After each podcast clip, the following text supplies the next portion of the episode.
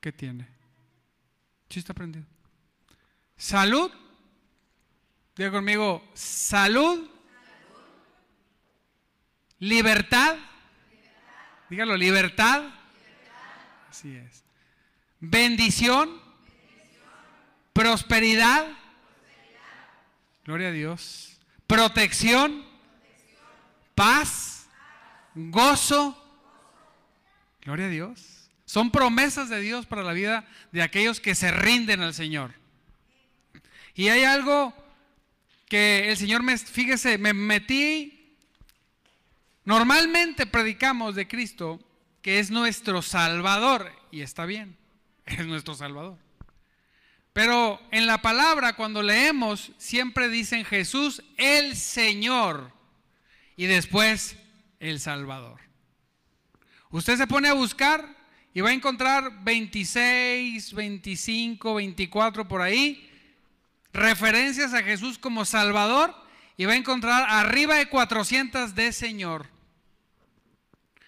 Lo que predicaban en la antigüedad era Jesús es el, diga conmigo, el Señor. En aquel contexto era muy fuerte la palabra Señor. Porque en, en una sociedad donde existía la esclavitud, Señor era verdaderamente dueño de la persona. Dueño. Nosotros no tenemos ese concepto a menos que en las relaciones, tú eres mío, tú eres mía. Es lo, lo más cercano que encontramos de ser de la propiedad de alguien.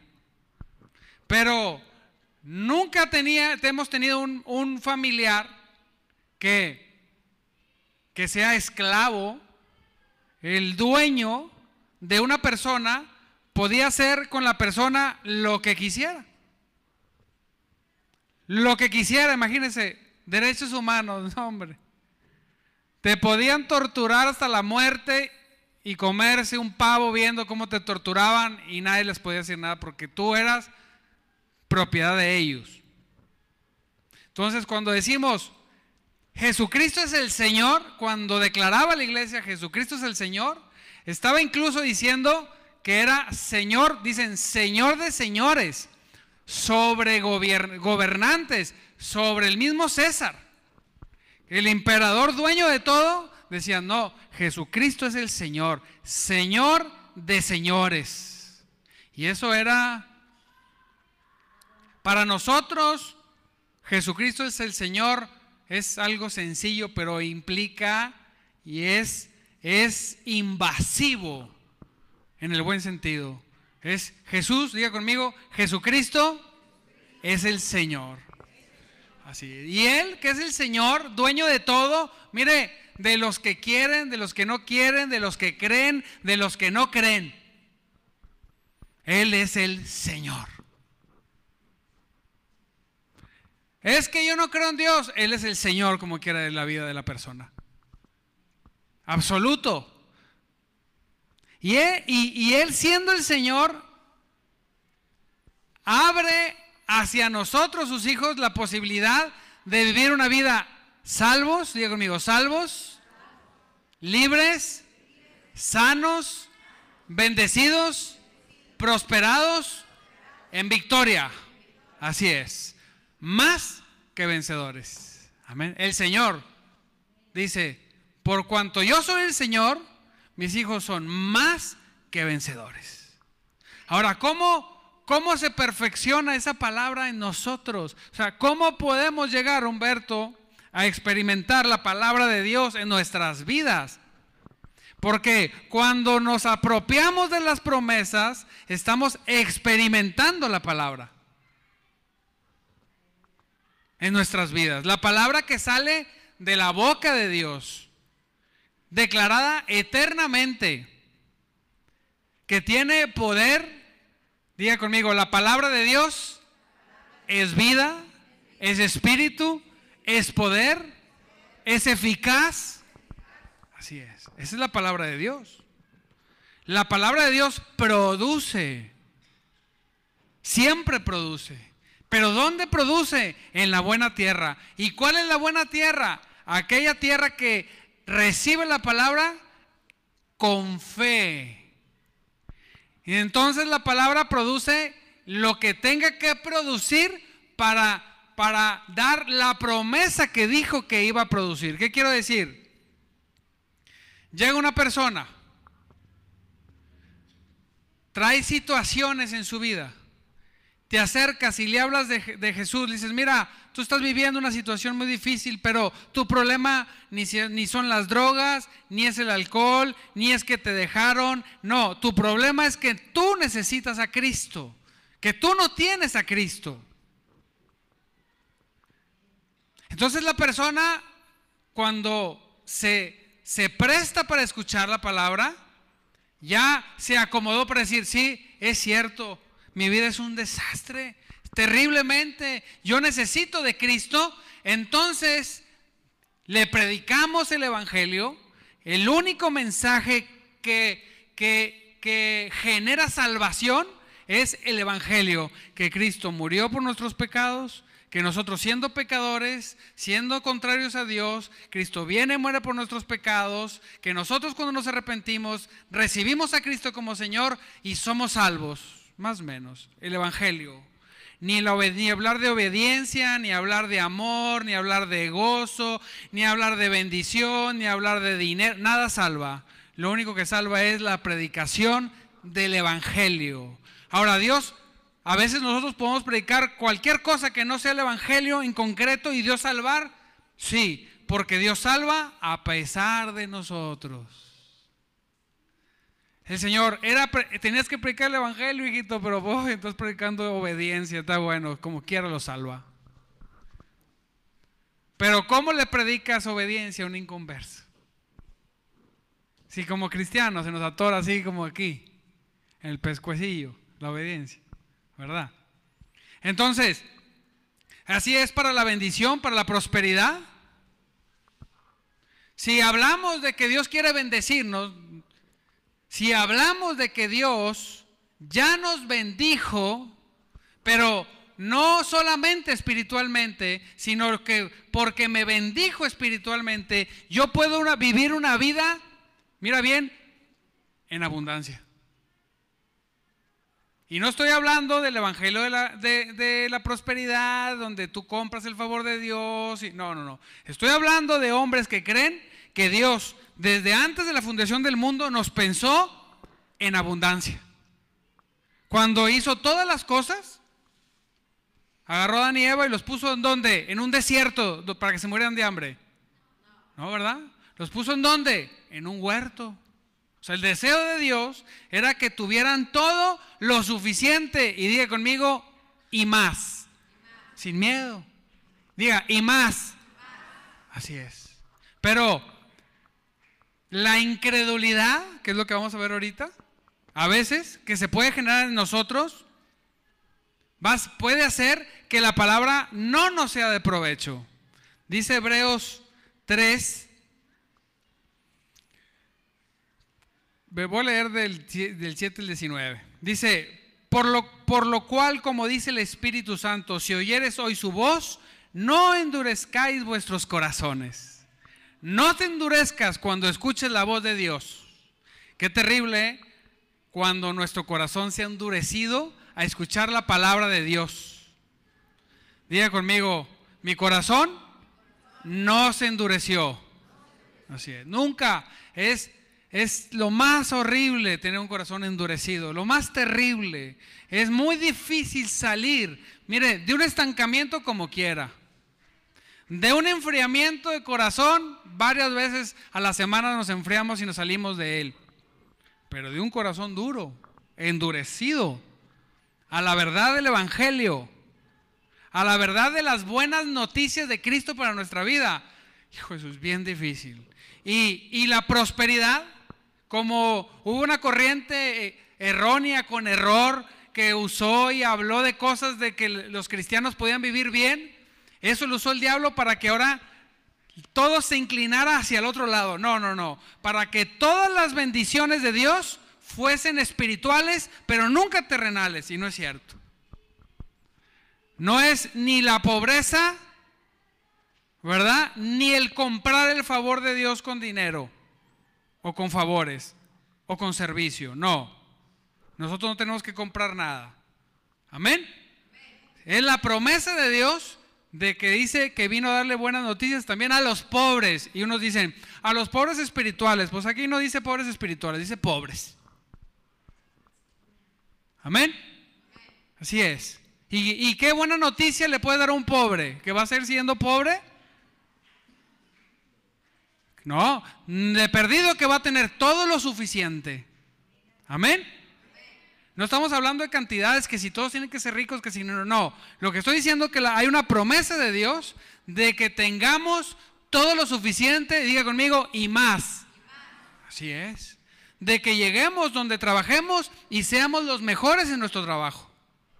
Los más bendecidos en nuestro trabajo. No, no es que porque soy cristiano, pues me tienen aquí pisoteado y olvidado. Estás loco. Porque soy cristiano, tengo autoridad en el nombre de Jesucristo para ser, diga conmigo, el mejor. Así es. Lo mejor nada más. Dice la palabra, no endurezcas vuestros corazones como en la provocación en el día de la tentación en el desierto, donde me tentaron vuestros padres me probaron y vieron mis obras 40 años, dice la palabra de Dios. Dice, a causa de la cual me desgusté contra esa generación y les dije, siempre andan vagando en su corazón y no han conocido mis caminos. Qué terrible cuando andamos vagando en el corazón, sí, no, más o menos, a veces, quiero, no quiero, creo, no creo, no nos definimos. Y en Cristo es o sí Diga conmigo, ¿o sí o no? Dile de tu lado, ¿o sí o no? Eh, díselo, o, te, o te afirmas o te afirmas, porque aquí no hay otra. Aleluya, ya afírmense por favor. por tanto, juré en mi ira, no entrarán en mi reposo, o sea, no entrarán a la tierra prometida Mirad, hermanos, que no haya en ninguno de vosotros corazón malo de incredulidad para apartarse del Dios vivo. Antes exhortados los unos a los otros cada día, entre tanto que se dice hoy, para que ninguno de vosotros se endurezca por el engaño del pecado. Terrible endurecerse.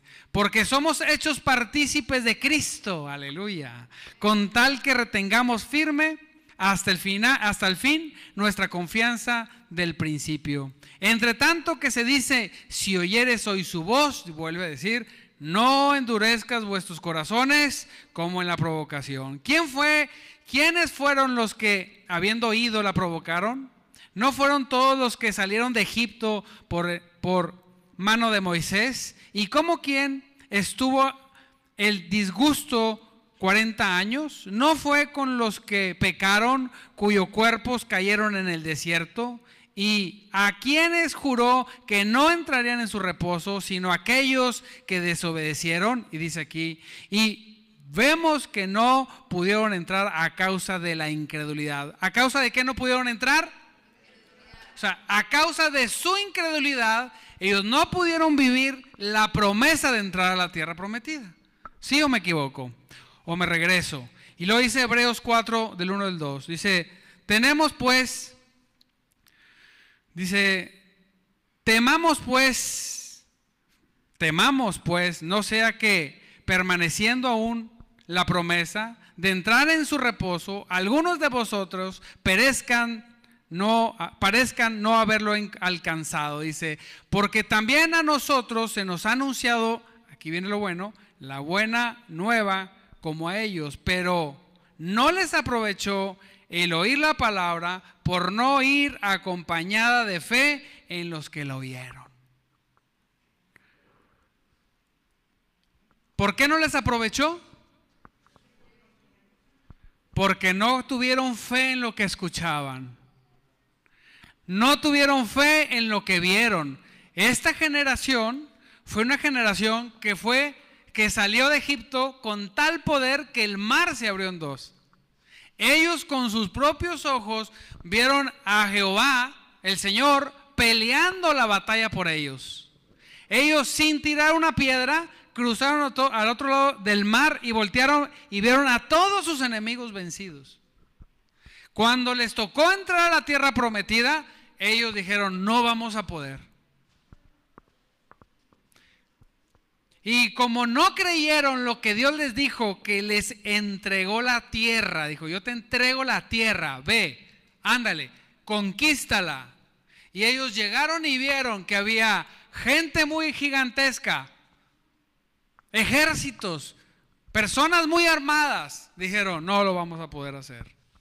No recibieron la palabra por con fe, por eso no les aprovechó. Y así pasa con nosotros.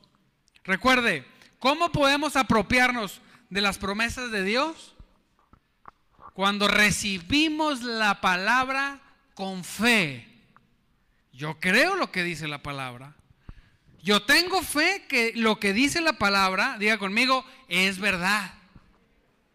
¿Por qué? Porque lo dice la palabra. No es que la ciencia y no, no, di lo que tú quieras. La palabra lo dice, lo que la palabra dice, la palabra es. A mí nadie me comprueba que toda esa ciencia que me dicen no está permeada completamente con otra religión llamado naturalismo. Nos están buscando que todo, todo, todo funciona porque funciona, por la nada. No, yo creo lo que dice la palabra, lo que ha sido eficaz durante generaciones. Amén.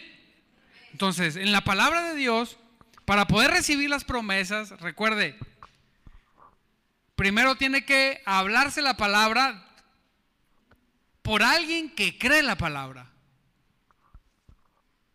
Yo quiero que la palabra se perfeccione conmigo. Entonces yo escucho a alguien que predica la palabra, pero cree lo que predica. Esa palabra viaja y hay personas, hablamos de sanidad, de prosperidad, vemos que Jesús mismo no pudo sanar a causa de la incredulidad de la gente colectiva, de la incredulidad colectiva, porque habían sido doctrinados que eso no se podía hacer, no creían. Por eso cuando hace eventos de sanidad y, y pasan por la ciudad, va a haber un evento de sanidad, la gente que va a esos eventos cree que puede ser sanada y por eso sanan. No, no van los escépticos. No, yo voy a ir, pero no voy a ser sanado. Vamos todos porque no creemos. No, los que van a un evento de sanidad normalmente son gente que tiene enfermedades o familiares enfermos que creen que puede estar sanados. El que predica sabe y tiene fe que Jesucristo sigue sanando. ¿Cuál es el resultado cuando hay un evento de sanidad? Pues que la gente sana. Dios mío, amén. Así es. Y para todas las promesas es así. Cuando predicamos que Dios quiere que estemos bien financieramente. Y las personas dudamos y, endurecemos nuestro corazón. Se predica la palabra por alguien que cree que Dios bendice. Digo mío, amén. Y podrán decir, no, muy fácil, pues que eres pastor. No, yo también soy empleado y trabajo en un negocio que no es mío. Y Dios me bendice. Amén. Y nos pone y nos sienta con personas que tienen mucho más que uno, empoderados completamente, y puedes hablar al tú y al tú. ¿Por qué? Porque si ellos tienen, yo tengo más porque tengo un Dios que es dueño de todas las cosas. Aleluya. Amén. Por eso puedo hablar con cualquier persona de cualquier categoría, de cualquier recurso, que me vean para abajo, para arriba, para en medio, me vale. No importa, porque yo tengo un Dios poderoso, creador del cielo y de la tierra, que me salvó, pero que aparte es mi Señor y me permite decirle papá. Aleluya. Amén.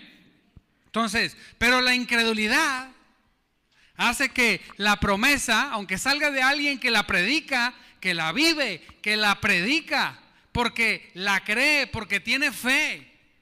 Y si tú la recibes y endureces tu corazón, es que, pastor, yo no veo las promesas de Dios porque no tienes fe que lo que dice la palabra es verdad.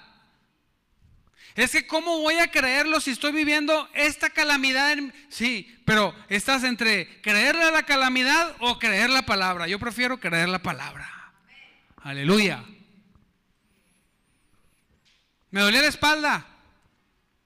Un evento que fui un año sin dolor de espalda fuerte. Y ahora que voy a un evento que tenía que estar bien, ay, ay. Ahí estoy a las 2 de la mañana poniendo calor y poniéndome. Hasta que dije, no, a ver, vámonos. Decido creer no a los síntomas, sino lo que dice la palabra. Y me voy a ir y voy a hacer el evento y voy a pasar las cosas y Dios, y bueno, Dios estuvo ahí todo el tiempo. Y pude pasar todo el evento, me puse mi fajita y todo. Pero Señor, tu palabra dice. Y voy a hacer, y voy a caminar, y voy a ir como, como si no tuviera nada. Pues así me moví, con mi fajita como no tuviera nada. Y de repente quiere regresar otra vez. No, en el nombre de Jesucristo. Creo la palabra de Dios. Aunque me duela, yo creo que por sus llagas yo fui sanado. Yo creo en el nombre de Jesús, como dice la palabra, que Él llevó todas mis dolencias y mis enfermedades en la cruz. Lo creo aunque me duele la espalda. ¿Es eso? Oh, pobre de mí. ¿Cómo he sufrido?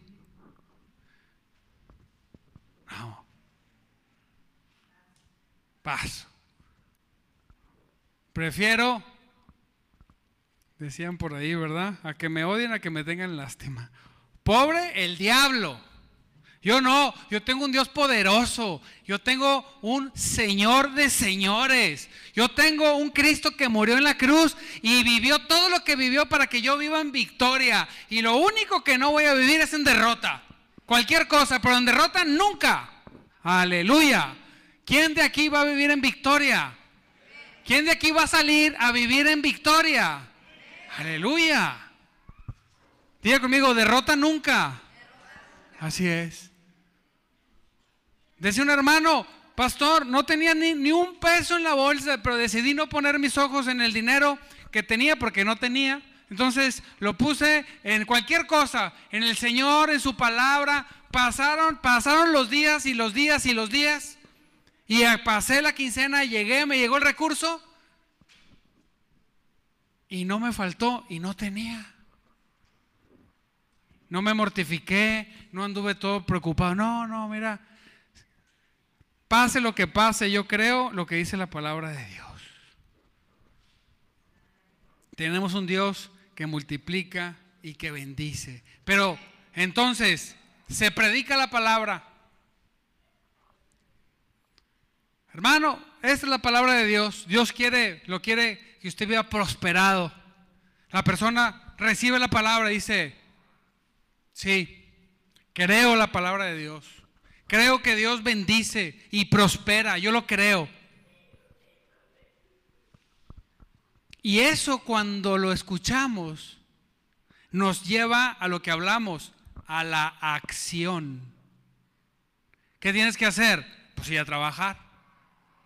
No decir, ya creo la palabra, amor, vamos a dormir porque el Señor nos va a bendecir. No, salgo y trabajo, hago mi parte, salgo creyendo que en cualquier momento me va a dar una oportunidad que va a cambiar mi historia y de repente terminamos encontrándonos con el dueño de un negocio gigantesco y que te dice, te voy a comprar. Amén. Ese es Dios porque creo la palabra. La recibo y digo, así voy a salir. No voy a salir, a ver, pues a ver quién me recibe. No, a mí me tiene que recibir el mero mero o el que sigue. Con permiso, buenas tardes. ¿Está el mero bueno aquí? Porque vengo lleno de bendición a venderle. Pues no está, pues va a estar, creo que sí. Aleluya. Es que a este nadie le vende, pues no ha, llegado, no ha llegado alguien como yo, lleno del Espíritu Santo. Le voy a vender, claro que sí. Amén. Simplemente la actitud.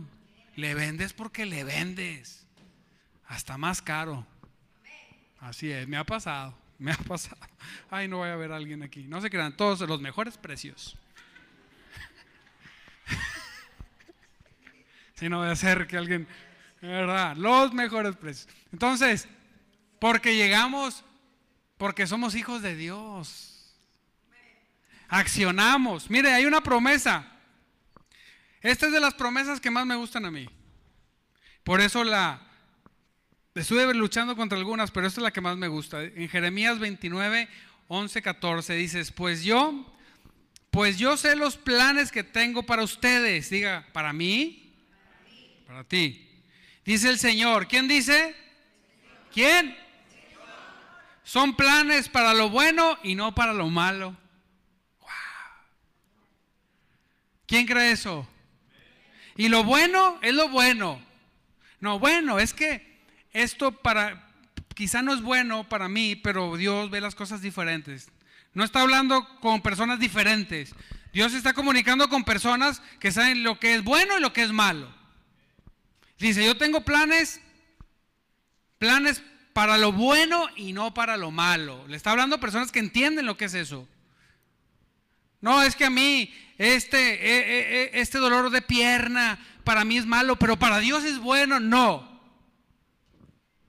Ese dolor de espalda, es que pues que Dios, no. No, no, no. Dios dice, yo tengo planes buenos para ti. No malos. Dice, para darles un futuro y una esperanza. Aleluya. Dice, en esos días, cuando oren, los escucharé. Promesa, ya conmigo, promesa. ¿Cuál es la promesa? Así es. ¿Cuánto cobra un psicólogo más o menos? ¿Eh? 845 minutos. Oye, está bueno el negocio.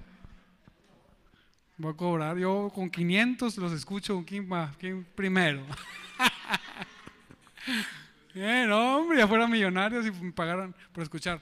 800, más o menos. Y hay más caros, ¿verdad? Vamos a decir que 800. Bueno, Dios no le cobra nada. ¿Usted necesita una oreja? Dios no le cobra nada. Diga conmigo, Dios no cobra. En los días cuando oren, los escucharé. Entonces, yo sé, les estoy predicando porque yo creo, tengo fe que esto es verdad. Yo le estoy transmitiendo la palabra. Entonces tú estás del otro lado. Viene la palabra. Entonces, si la crees, ¿qué crees que vas a hacer? ¿Qué vas a hacer según este, el 12? En esos días cuando oren los escucharé. Ora. ¿Por qué no oramos? No ustedes, los de la otra iglesia. ¿Por qué no oramos? ¿Por qué los cristianos? La mentira más dicha por el cristiano es, ¿oraste? Sí, es que oré. Hermanos, oración porque no sé quién se está muriendo. Y todos, amén, amén, amén. O sí, no, dos de pollo, por favor. No, que... Es bien raro que alguien... Deténganse en el carro, dijo la hermana que oremos. Vamos a doblar rodillas aquí y oremos por el hermano. Vamos al carro. Mm, ah, que la hermana dijo que, que está grave. Señor, sánala. Amén. Bueno, que sí, lo. ¿Por qué el cristiano a veces no tiene vida devocional? ¿Por qué cree? Pues primero porque no tiene fe. Pues no ora porque no tiene fe. ¿Sí me explico? O sea, la promesa es que te va a escuchar Dios. Pero si hago qué? Orar. Pero antes de la oración, ¿qué, tengo, qué tiene que pasar? Tengo que creer, tengo que tener fe. Porque me escribían ahí, no, dice la palabra de Dios, dice pastor, que, que, que el que guarda sus mandamientos es el que ama a Jesús, sí, claro, pero ¿cómo vas a guardar los mandamientos si no tienes fe? Si guardas los mandamientos sin fe, eres un religioso, legalista, terminas por no poderlos guardar. Pero cuando crees, la palabra dice que si oro, Él me escucha. Entonces, yo no porque el mandamiento me dice que ore, oro. Oro porque creo que Él me escucha. ¿Puede distinguir la diferencia? Hazlo, ¿por qué? Porque tienes que hacerlo. No, apúnteme de los que nunca lo va a hacer porque tiene que hacerlo. Apúnteme en esa lista. Nunca lo voy a hacer. ¿Por qué lo haces? Ah, lo hago porque creo que Él me escucha. ¿Se fija la diferencia o no? Entonces, si no oras, es la evidencia que aunque lo digas, hagas planas, digas aleluya, amén, no tienes fe. Porque si tuvieras, lo hicieras. Porque te escucha. ¿Quién quiere que Dios lo escuche? Aleluya. Yo creo que aquí va a haber personas que Dios los está esperando para escucharlos. Aleluya. Amén. Aquí dijo Humberto, cuatro cosas le pedí. ¿Qué hizo? Oró. Y te contestó. Amén. Si me buscan de todo corazón, podrán encontrarme. ¿Promesa cuál es? No, promesa. Encontrado, ser encontrado, porque una cosa es decirle, papá, ¿me ayudas? Sí, ayúdenle. Y la otra es, hola, ¿cómo estás? no, porque luego... Párate, párate, párate, Hola, hola, hola. Hola, Hola, hola. Muy bien. Sí, sí, sí. Bien, a toda sí. buena onda. Sí. No, pasa nada, todo está bien. Todo bien, gracias. ¿Es diferente o no? ¿Sí o no? Pero ¿qué tengo que hacerlo? ¿Qué tengo que hacer? Sí, y si creo, lo busco. A ver, a ver, dice que me voy a encontrar con el Padre, con el Hijo y con el Espíritu Santo. Dice la palabra que me voy a encontrar con Dios. Oye, ¿qué tengo que hacer? Buscarlo. Y, y lo puedo buscar en la tarde, bueno, búscalo a la hora que quieras, pero búscalo. Yo recomiendo en las mañanas. Porque después de salir con el grande, todos los Goliat los ves chiquitillos. Mira este enano, ¿qué onda con este enano? Sin agraviar los chaparros. ¿Qué onda? Sí, porque a veces hay gente que se puede sentir mal. Pero los problemas, los Goliat así. Y todos los días a la oficina y, ay, no, ¿viste el problemón? ¿Problemón? ¿Es enano? No. ¿Por qué? Porque estuviste con el verdadero gigante. Aleluya. Yo creo y sé que muchos de aquí van a estar con el verdaderamente grande. Aleluya. Y cuando alguien de tu alrededor ande como gallina descabezada, es pasa nada. No pasa nada. ¿Por qué va a pasar algo? Llore, porque creo que Él me escucha y Él me escucha. Yo lo busqué porque sé que, que cuando le busco le encuentro y yo le encontré. Después de ahí, todo lo demás son cáscaras. Ah, es como quiera se dan. ¿Sí o no? Te encontraste con Dios. Diga conmigo, Dios. Diga, Jesús. Diga, el Señor. Te encontraste con Él. Y luego dice, si me buscan de todo corazón, ¿mandato cuál es? ¿Cuál es el mandato? Si me buscan de todo corazón. Dice, pueden encontrarme. Si me dice, sí, sí, me encontrarán, dice el Señor, lo afirma. Pondré fin a su cautiverio y restableceré su bienestar. Aleluya. Oye, no hay persona que esté mejor. No hay persona que no pueda llegar y conquistar lo que Dios ya le entregó que aquel que, le, oró fue escuchado por él y se encontró con él. Entonces, ¿por qué obedecí? ¿Por qué obedezco? Porque tengo fe. Siempre, diga conmigo, siempre la fe es primero.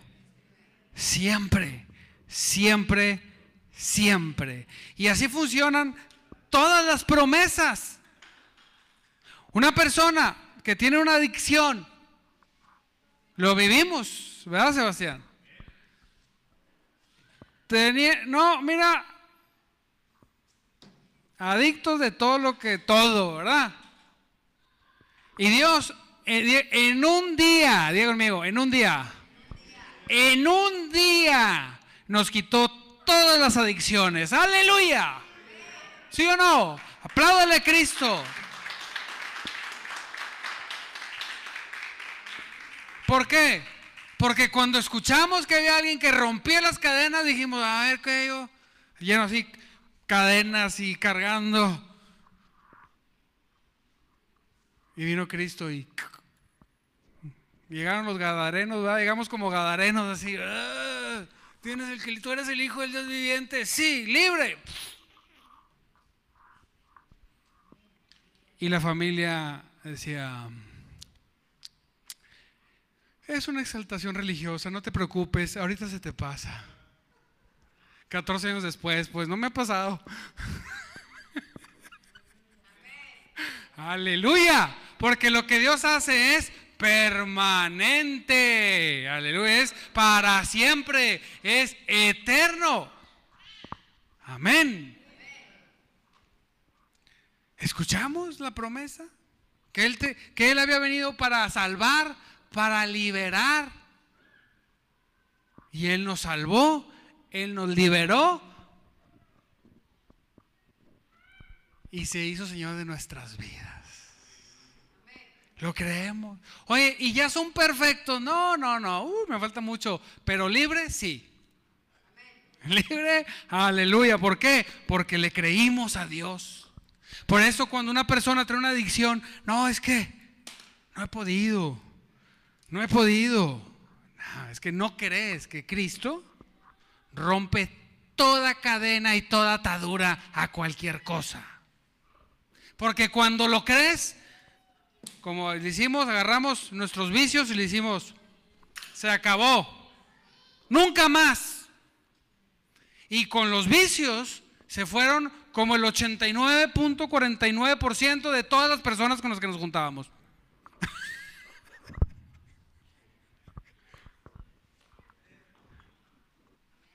juntos.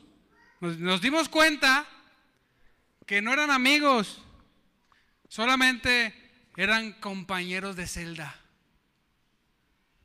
Pero se abrió, dijeron, Damián Ayala, ya vino, ya vino su abogado por usted, puede salir. ¿Qué?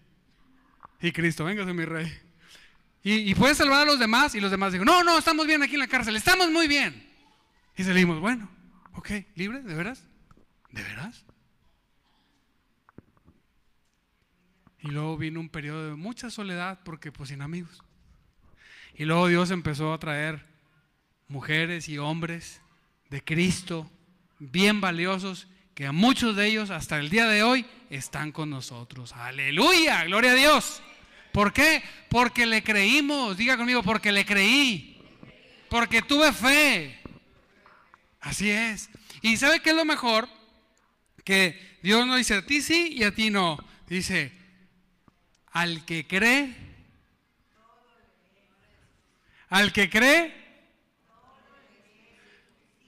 así es. ¿Y esto es para quién? El que cree. Para todo el que cree. ¿Sí? ¿Qué te falta? ¿Salud? Créele al Señor. Si no lo hace en un día, lo hará en un proceso de días.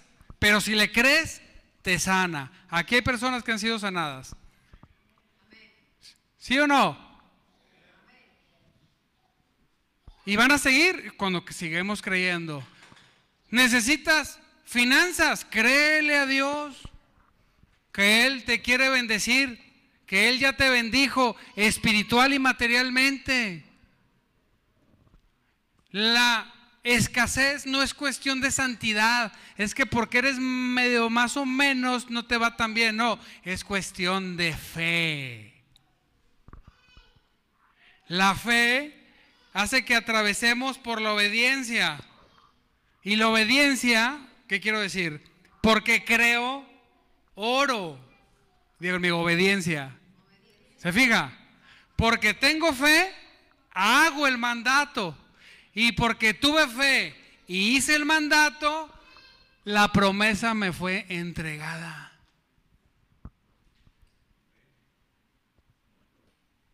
Aleluya.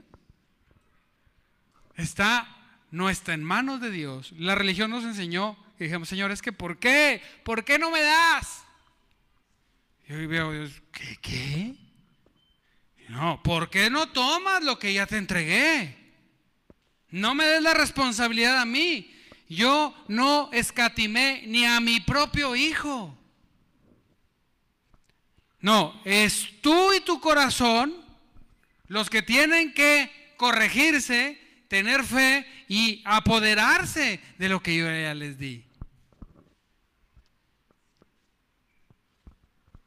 Y es por eso que pase lo que pase,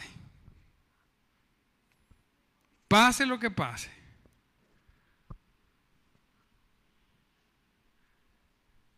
tendrá que pasar, pero yo en victoria. ¿Quién está en victoria en esta mañana aquí? ¿Quién se va a levantar a salir a vivir en victoria y tomar las promesas de Cristo? Aleluya. Entonces, no hay, no hay cosa mejor que cuando estás lleno de las promesas de Dios, de ese gozo, de esa paz, y la gente te dice, ¿a dónde vas? A la iglesia. ¿A la iglesia? Sí, a la iglesia. Uy, ¿ya te lavaron el coco? ¿Me acompañas o, vengo y te platico después? Ay, no. Ah, está bueno. Te vas a la iglesia. Y te gozas. Y regresas y te ven y te ven. Y, y, tus adversarios, porque hay adversarios que quieren, no sé por qué, pero hay gente que le gusta ver a la gente sufrir. Y luego ven y va y viene y aleluya y gloria a Dios y se vuelve a acercar. Oye, ¿y, y, a dónde vas? A la iglesia. Quiere decir, no, yo nunca. Ah, bueno. Y sigues y luego te ven una persona de fe, te empiezan a ver con ese crecimiento. Y tarde que temprano van a vivir un colapso esas personas y van a venir, oye, ¿a dónde vas? A la iglesia. Hoy me invitas. Claro, por supuesto. vamos. Y entonces Dios comienza a añadir todos los días personas que al ver tu victoria de perdido por morbo van a venir. Y aquí el Señor los va a agarrar y los va a hacer sus hijos y los va a salvar. Aleluya. Eso es cómo se salva la gente. Pero, no, pues, es el gobierno. Parte, parte. Ah, se queda. Es el gobierno. sirve. Los impuestos. Ni pagas, mentiroso, les decía uno. Pero impuestos, en tu vida has pagado un impuesto. ¿Sad? Yo sí. Pero ese que le dije no. Entonces, sí, sí, me lo quitan de jalón, ¿verdad? Me pagan nómina, pues ni, ni, ni no queriendo, te lo quitan. Entonces, no, pues es que, ay, esta vida está bien complicada. Bien difícil, Sebastián, muy difícil, muy, muy difícil. Entonces, ay, ahí lejecitos. Así es así. ¿Y a dónde vas? Pues va a la iglesia otra vez. ¿Sí? Oye, el carro, no, ya lo vendí porque pues no podía pagar una deuda que tenía. Pues quién, hombre, que, dime dónde está tu iglesia para no ir nunca. ¿Se fija la diferencia? un cristiano que se ve al cielo, pero confundido en la religión. Es que estar así derrotado es porque soy, es que soy bueno. Y a los buenos nos atacan. No, Estás loco. Los que estamos en Cristo, dice la palabra que el ángel de Jehová nos rodea y nos guarda. Aleluya. Yo creo que Él me guarda y que me protege a mí y a mi familia. Creo eso, aleluya, gloria a Dios. Y ni el diablo ni ningún principado y potestad puede tocarnos porque estamos en la mano de Cristo y en la del Padre. Aleluya. Y entonces va a ver cómo va a cambiar todo. Amén. Carecita, ¿me ayudas? Ah. Dice el Salmo 66, 1, 7, griten alabanza de alegría, griten alabanza, alegres a Dios todos los habitantes de la tierra. Así, contentos, satisfechos. Mira, hay promesas que yo no he podido tomar porque de alguna manera internamente no se acomoda la fe. Pero digo, no, hasta que no la tenga porque es una promesa que ya me entregó el Señor. La voy a tener. Si había tenido un hijo terco, uy, aquí tiene uno súper terco. El más terco. Hasta que no me apodere de todas las promesas al 100%, no me voy a detener. Y cuando me apodere de ellas, no me voy a detener. Aleluya. Amén. Esa es la actitud. Así que griten alabanzas alegres a Dios todos los habitantes de la tierra. Le damos gracias a Dios por la gente que se pueda conectar o ver después de este video. Cerramos el Facebook, por favor, que luego pones música y nos restringen. Póngase de pie.